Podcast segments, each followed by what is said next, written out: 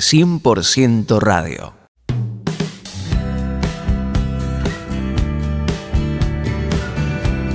La vida cristiana es una vida de crecimiento, de desarrollo, de avance.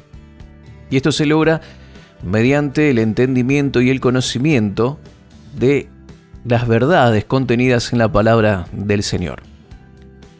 Este espacio de 100% radio tiene justamente este propósito de ayudarte a crecer en tu vida en Cristo, a fortalecer tu fe, a edificar tu fe y a que puedas conocer un poco más el corazón de nuestro Padre Celestial y también cuál es tu herencia en Cristo, lo que te pertenece como hijo de Dios. Son temas importantes para crecer, son temas importantes para alcanzar madurez espiritual y vivir de esta manera vidas abundantes, vidas victoriosas, que por supuesto es el propósito de nuestro Padre Celestial, es lo que nuestro Padre Dios quiere para todos nosotros, y es que no seamos niños fluctuantes, arrastrados por cualquier viento, por todo viento de doctrina, sino que vayamos creciendo en nuestra vida espiritual, nos vayamos desarrollando y aparte que la madurez nos permite disfrutar mucho más de nuestra herencia, de lo que tenemos en Cristo. El libro de Gálatas habla que cuando el hijo es pequeño, en nada difiere del esclavo, aunque es dueño de todo, pero al desconocer cuáles son sus derechos, lo que le pertenece, lo que tienen como hijo, esto lo hace vivir como un esclavo, hasta el cumplimiento del tiempo en donde ya alcanza cierta madurez y comienza a disfrutar de lo que le corresponde como hijo. Y así es la vida cristiana. Si ignoramos, si no comprendemos, si no entendemos quiénes somos como hijos de Dios, posiblemente vivamos toda nuestra vida cristiana atados, esclavos, sin libertad. Por eso es mi deseo que a través de cada una de estas palabras puedas ir creciendo y madurando para disfrutar de tu vida en Cristo. Vamos a hablar un poquito sobre identidad en Cristo Segunda de Corintios capítulo 5, verso 17 dice, De modo que si alguno está en Cristo, nueva criatura es. Las cosas viejas pasaron, he aquí, todas son hechas nuevas. Este es un pasaje muy conocido por todos los cristianos, pero que contiene unas enseñanzas importantísimas y de aquí vamos a comenzar a desarrollar este tema que tiene que ver con nuestra identidad en Cristo. ¿Me acompañan?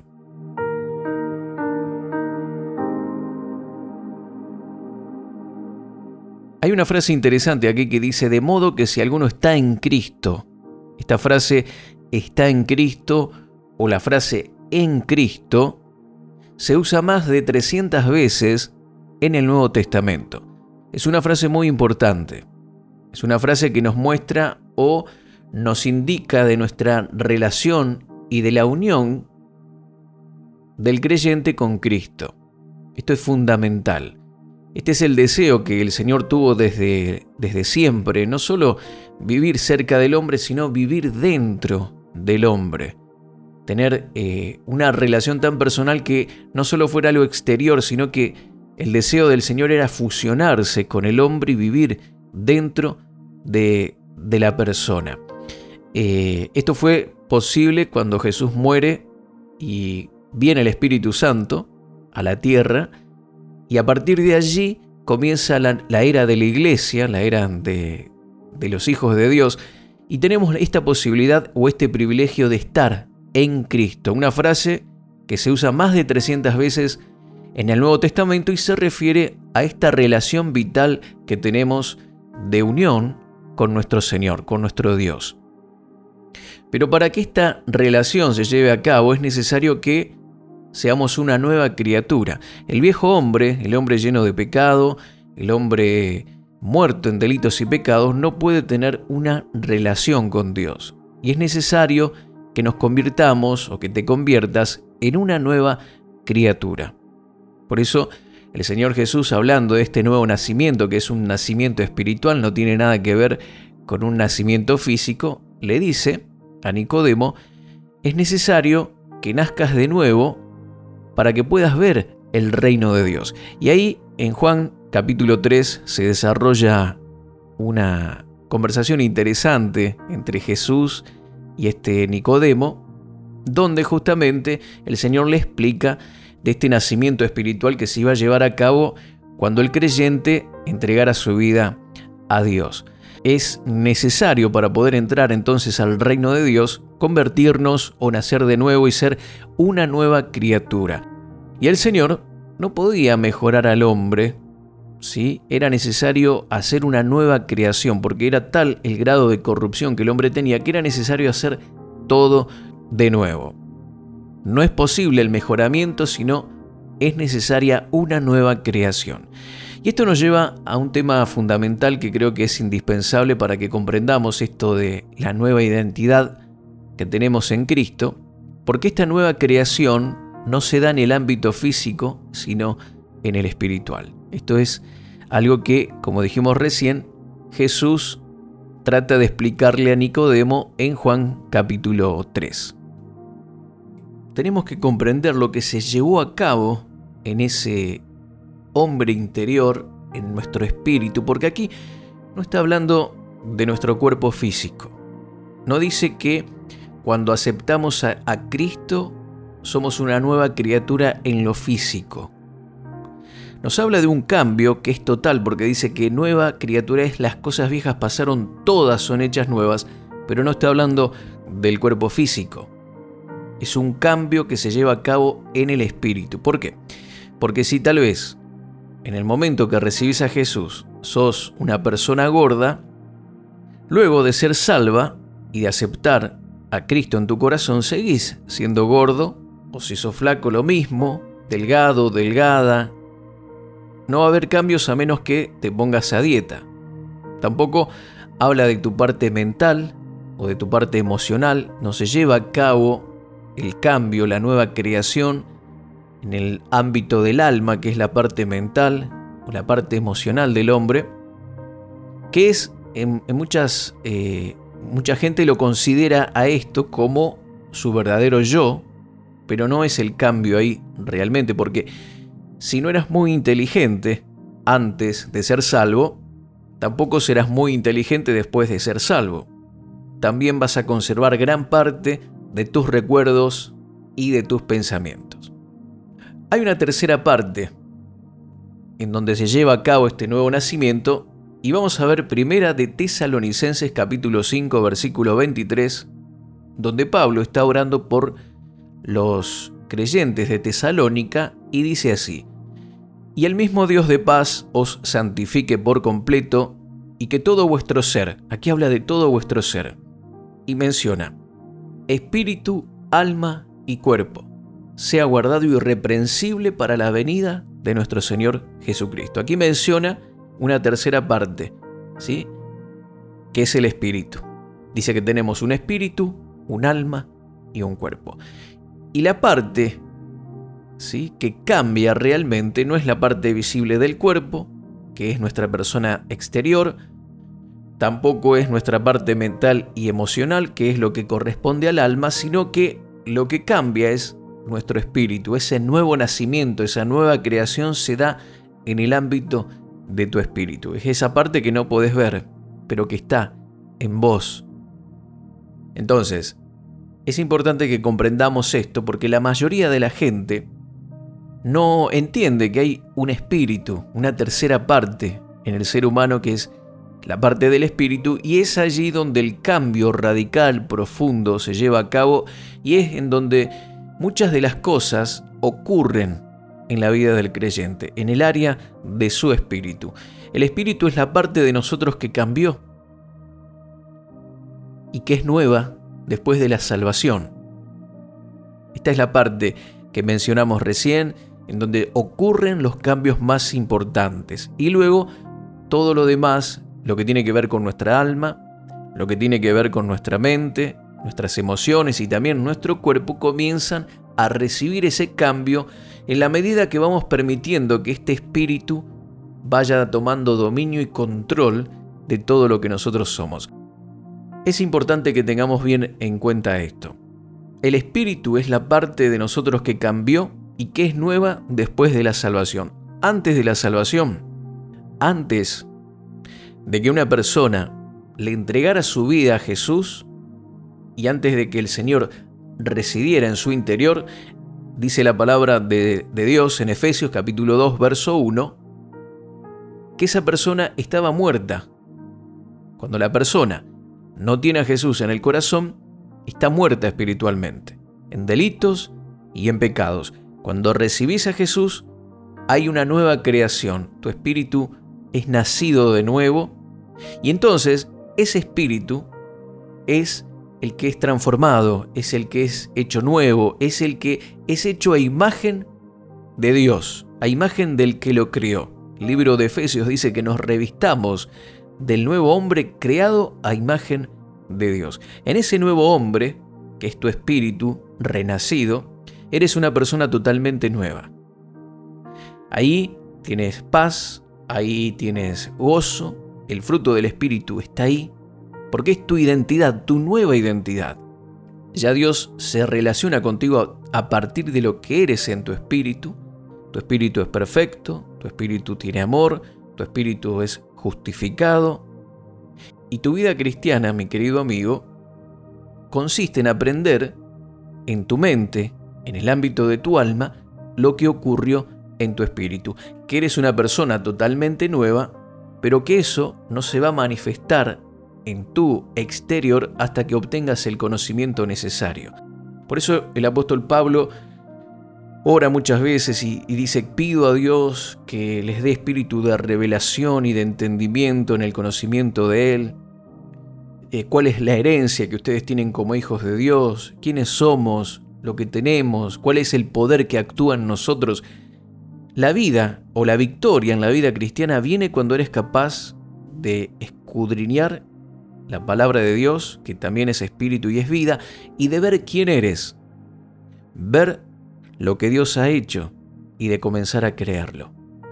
Como dije recién, ya tenés gozo, ya tenés amor, ya tenés paz, estás lleno de la presencia de Dios, no hay ineptitud ni carencia en el ámbito de tu espíritu. Tenés que percibirlo en el área de tu mente, comprenderlo, y esa es la razón por qué estudiar la palabra de Dios es tan vital e importante para tu crecimiento espiritual. Dice Romanos capítulo 12, verso 2, que seamos transformados mediante la renovación de nuestro entendimiento. ¿Renovándonos a qué? A la verdad de quién somos en nuestro espíritu.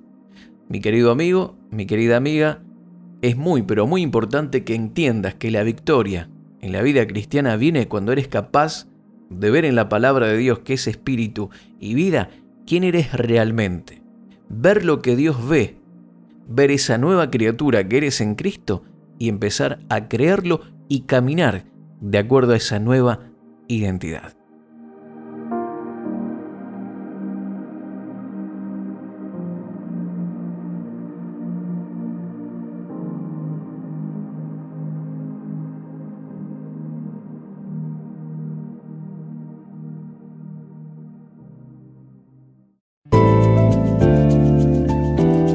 Gracias por compartir este tiempo con nosotros. Contactanos con Mario Serrano live.com.ar en Facebook Mario Rubén Serrano.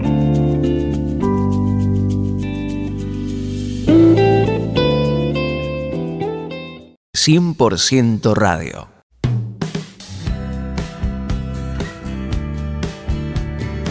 ¿Qué tal mis queridos amigos? ¿Cómo están ustedes? Es una gran alegría poder compartir este espacio junto a todos los amigos que cada semana nos acompañan en esta propuesta de 100% radio. Y en la última lección, en la última charla, estudiamos lo que significaba ser vueltos a nacer o nacer de nuevo, según lo que dice 2 de Corintios capítulo 5 verso 17, de modo que si alguno está en Cristo, nueva criatura es, las cosas viejas pasaron, he aquí, todas son hechas nuevas. Y ser vuelto a nacer significa ni más ni menos que nuestros espíritus hemos cambiado. Nuestros espíritus estaban muertos a causa del pecado, a causa de haber nacido en pecado a través de la desobediencia de Adán, dice que a través de Adán reinó la muerte y que por cuanto todos pecaron estábamos destituidos de la gloria de Dios. La palabra también enseña que estábamos muertos en delitos y pecados. Cuando recibimos a Jesús en nuestro corazón, comienza lo que se denomina el nuevo nacimiento y significa ni más ni menos que hemos cambiado, pero en nuestros espíritus, no en nuestra parte exterior. Si éramos delgados antes de conocer a, Cristo, cuando recibimos a Jesús, seguimos de la misma manera. Si estamos excedidos de peso, bueno, seguimos exactamente igual. Si teníamos problemas con las matemáticas, con la tecnología, no conocíamos algún idioma, en el momento de aceptar a Cristo esas cosas no cambian. Cosas que tienen que ver con la parte física y también con la parte del alma, que es la parte intelectual y emocional. Permanecen iguales, pero nuestro espíritu tiene un cambio y una transformación radical. Este pasaje de 2 de Corintios 5:17 menciona una palabra que es muy interesante, dice que todas las cosas son hechas nuevas. Y hay dos palabras griegas que son traducidas como nuevo, según la Biblia, y la primera es neos y se refiere a algo que acaba de ser hecho, pero que existen muchos otros iguales a él. Y la palabra traducida nueva en este versículo es la palabra kainos, la cual significa algo recién hecho, el cual no se parece a nada que existía. Y en Cristo, mis queridos amigos, somos hechos una nueva creación, algo completamente nuevo. Al igual que Dios creó los cielos y la tierra en un principio, y Él los creó de la nada, y de igual manera lo hace con nosotros. Él no solo nos limpia de nuestro antiguo yo, sino que Él hace de nosotros un ser enteramente nuevo. Y cuando estamos en Cristo, somos participantes de la naturaleza divina, según dice 2 de Pedro 1.4. Somos participantes de la naturaleza divina. ¿Por qué? Porque Dios mismo en la persona de su Espíritu Santo hace su morada en nuestros corazones y nosotros estamos en Cristo y Él está en nosotros. Entonces, cuando nacemos de nuevo, hay una transformación total que se lleva a cabo en nuestros espíritus. Por supuesto, con el tiempo se va manifestando en nuestra parte exterior todo lo que estamos viviendo, lo que somos en nuestro interior o en nuestro espíritu. Y la única manera de saber qué fue lo que sucedió en nuestro ser interior es por medio del espejo de la palabra de Dios. No podemos percibir nuestra nueva identidad por medio de las cosas externas, lo que ocurre a nuestro alrededor. Tampoco podemos percibirlo por medio de nuestras emociones, porque eso está en el ámbito del alma, pero nuestra parte espiritual sí o si hay una transformación total. Entonces, mis queridos amigos, nuestro desafío es mirar en el espejo de la palabra quiénes somos realmente y vivir de acuerdo a ello. Eh, tú eh, necesitas mirarte todos los días en el espejo, ¿verdad? Tú no dices cuando te despiertas por la mañana, bueno, me parece o siento en mi corazón que estoy despeinado, o siento que tengo la cara inflamada o siento en mi corazón que eh, están bien mis ojos, no hay hinchazón y puedo salir a trabajar sin mirar en el espejo. No, necesitas mirar, necesitas todos los días ponerte delante del espejo y mirar tu aspecto. Yo conozco gente que me dice que hace años que no se mira en el espejo porque no les gusta lo que ven. Se ven feos y feas y evitan el espejo, pero esto no debería ser eh, lo correcto. Debemos mirarnos, ¿sí? Más allá de lo que sintamos, porque a veces nos parece que estamos bien y nos miramos en el espejo y nos acordamos o nos damos cuenta de que no nos peinamos o descubrimos que tal vez hay una mancha en la cara o algo que está fuera de lugar y tratamos de corregirlo. Entonces, El espejo revela qué es lo que somos, qué es lo que tenemos, la realidad, más allá de cómo nos sintamos. Y la palabra de Dios es el espejo donde nosotros vemos cuál es nuestra identidad en Cristo, más allá de lo que podemos percibir o sentir con nuestras emociones. Esto es importante que lo podamos comprender, porque mucha gente cuando empieza a leer la palabra de Dios y no tiene en cuenta estos conceptos, comienza a vivir su vida cristiana basándose en lo que siente, en sus emociones. Por ejemplo, la palabra de Dios dice que nosotros somos eh, embajadores de Cristo. Y la persona dice, bueno, pero yo no soy ningún embajador si yo no tengo pinta de embajador. O lee, por ejemplo, que Dios no, no nos ha dado espíritu de cobardía, sino de poder, de amor y de dominio propio. Y la persona dice, pero yo no siento nada de eso en mi vida personal. El Señor dice que somos reyes y sacerdotes. Y la persona piensa también, pero yo rey, yo sacerdote, ¿de qué? No, es imposible, debe haber un error. La palabra declara que nosotros somos hijos amados por Dios. Y muchos dicen, yo, amado por Dios, con mis errores, con mis fallas. Otros leen que el Señor nos hizo perfectos para siempre con una sola ofrenda. ¿Yo perfecto? ¿Cómo es posible? Leemos que el Señor nos dice que somos justos, santos, escogidos, que tenemos un propósito, que somos ministros competentes del nuevo pacto. ¿Cómo es posible? Yo no siento nada de eso. Bueno, es porque estás mirando y midiendo tu identidad de acuerdo a tus emociones y no estás mirando tu verdadera realidad, que es la que está en la palabra de Dios.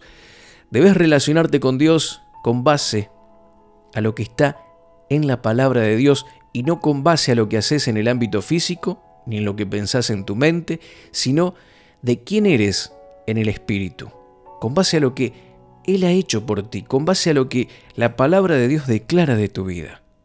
Porque esto no cambia, esto no fluctúa. Y la Biblia dice, por ejemplo, aparte de los versículos que te he mencionado, voy a desarrollar con más profundidad una declaración que la palabra dice acerca de nosotros para que te des cuenta cómo es que tenemos que vivir por fe en la palabra y no ser guiado por lo que pensamos de nosotros mismos o de nuestras emociones. No permitamos que nuestra vida sea guiada por el alma, por las emociones o por los pensamientos, sino por la verdad de la palabra de Dios. Dice, por ejemplo, Efesios 4, 24, que cuando recibimos a Jesús en nuestro corazón, dice la palabra que tenemos somos una nueva criatura. ¿Sí? Lo habíamos visto en 2 de Corintios 5, 17. Y dice así Efesios 4, 24. Y que os vistáis del nuevo hombre. Aquí está hablando de esa nueva criatura. Que os vistáis del nuevo hombre, el cual, en la semejanza de Dios, ha sido creado en la justicia y santidad de la verdad. Lo leo nuevamente que os vistáis del nuevo hombre. Y empieza a describir este nuevo hombre y dice, el cual, en la semejanza de Dios, ha sido creado en la justicia y santidad de la verdad.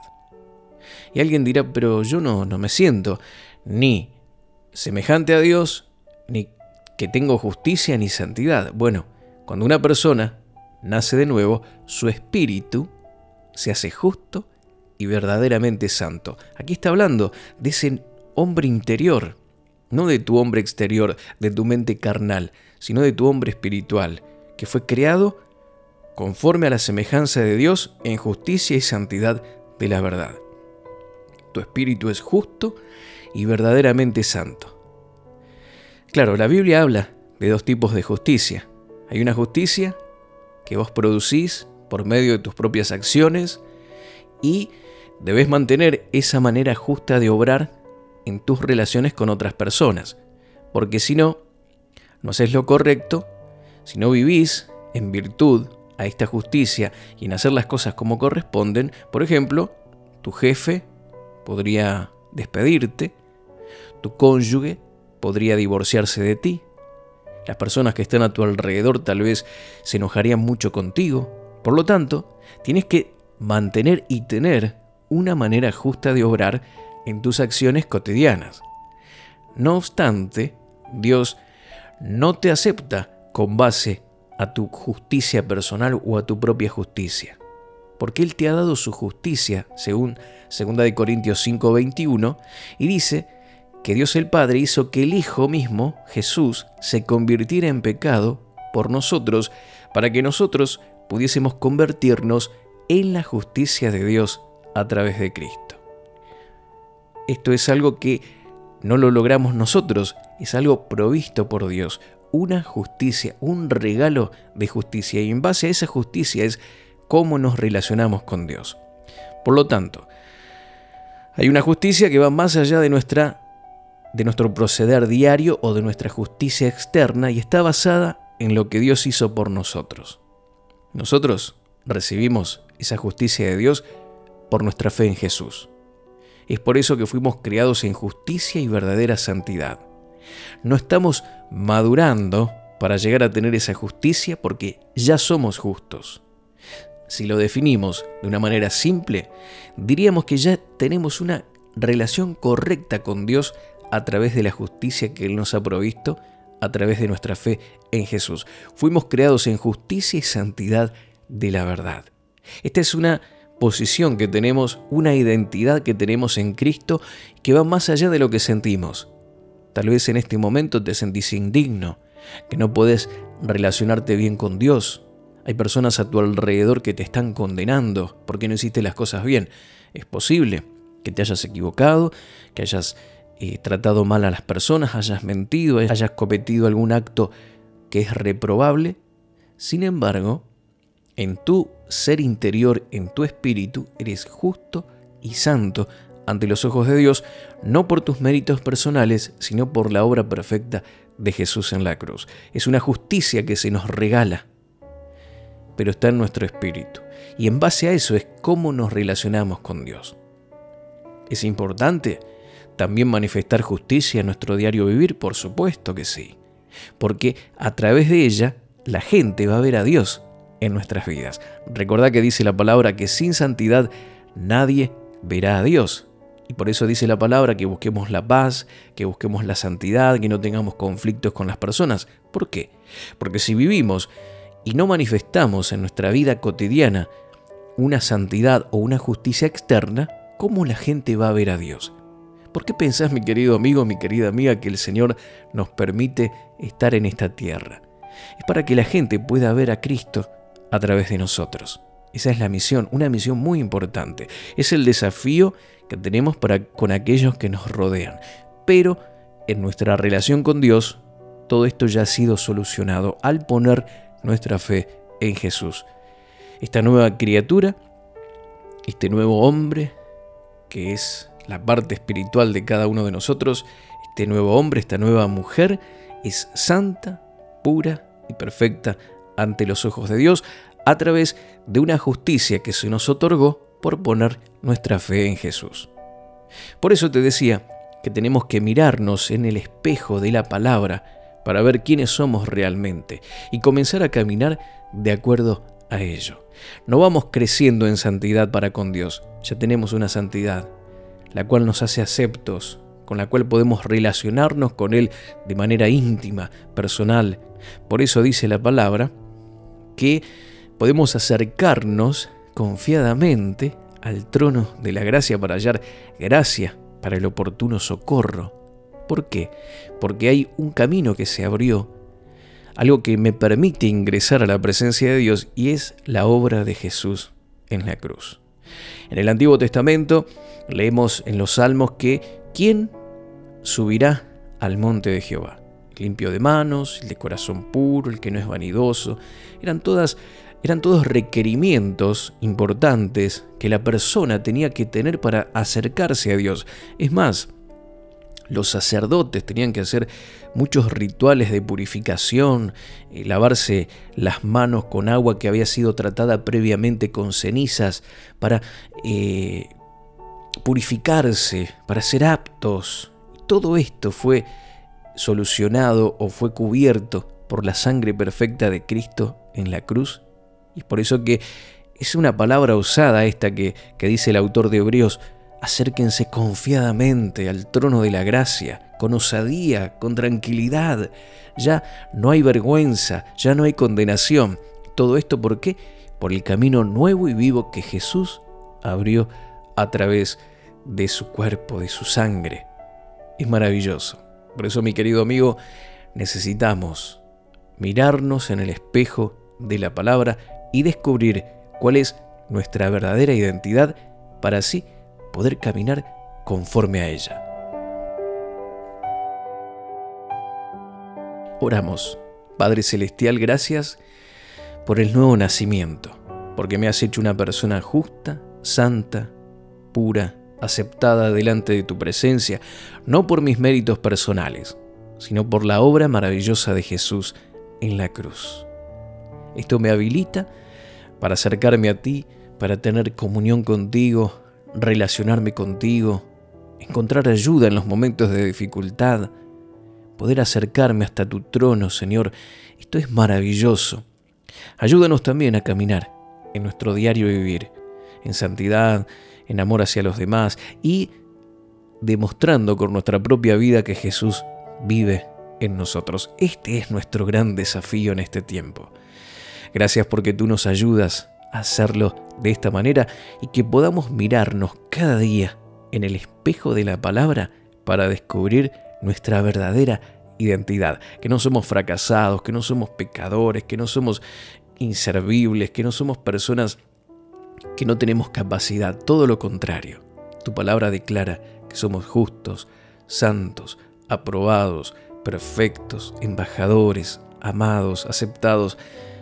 Esto es maravilloso, Señor, y recibimos todo esto, lo creemos y caminamos en esa verdad en el nombre de Jesús, nombre sobre todo nombre. Amén y amén.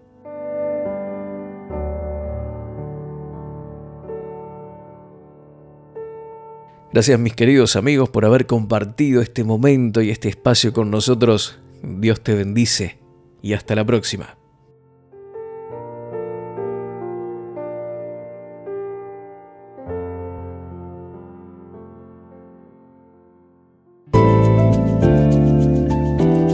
Gracias por compartir este tiempo con nosotros. Contactanos con marioserrano.live.com.ar En Facebook, Mario Rubén Serrano.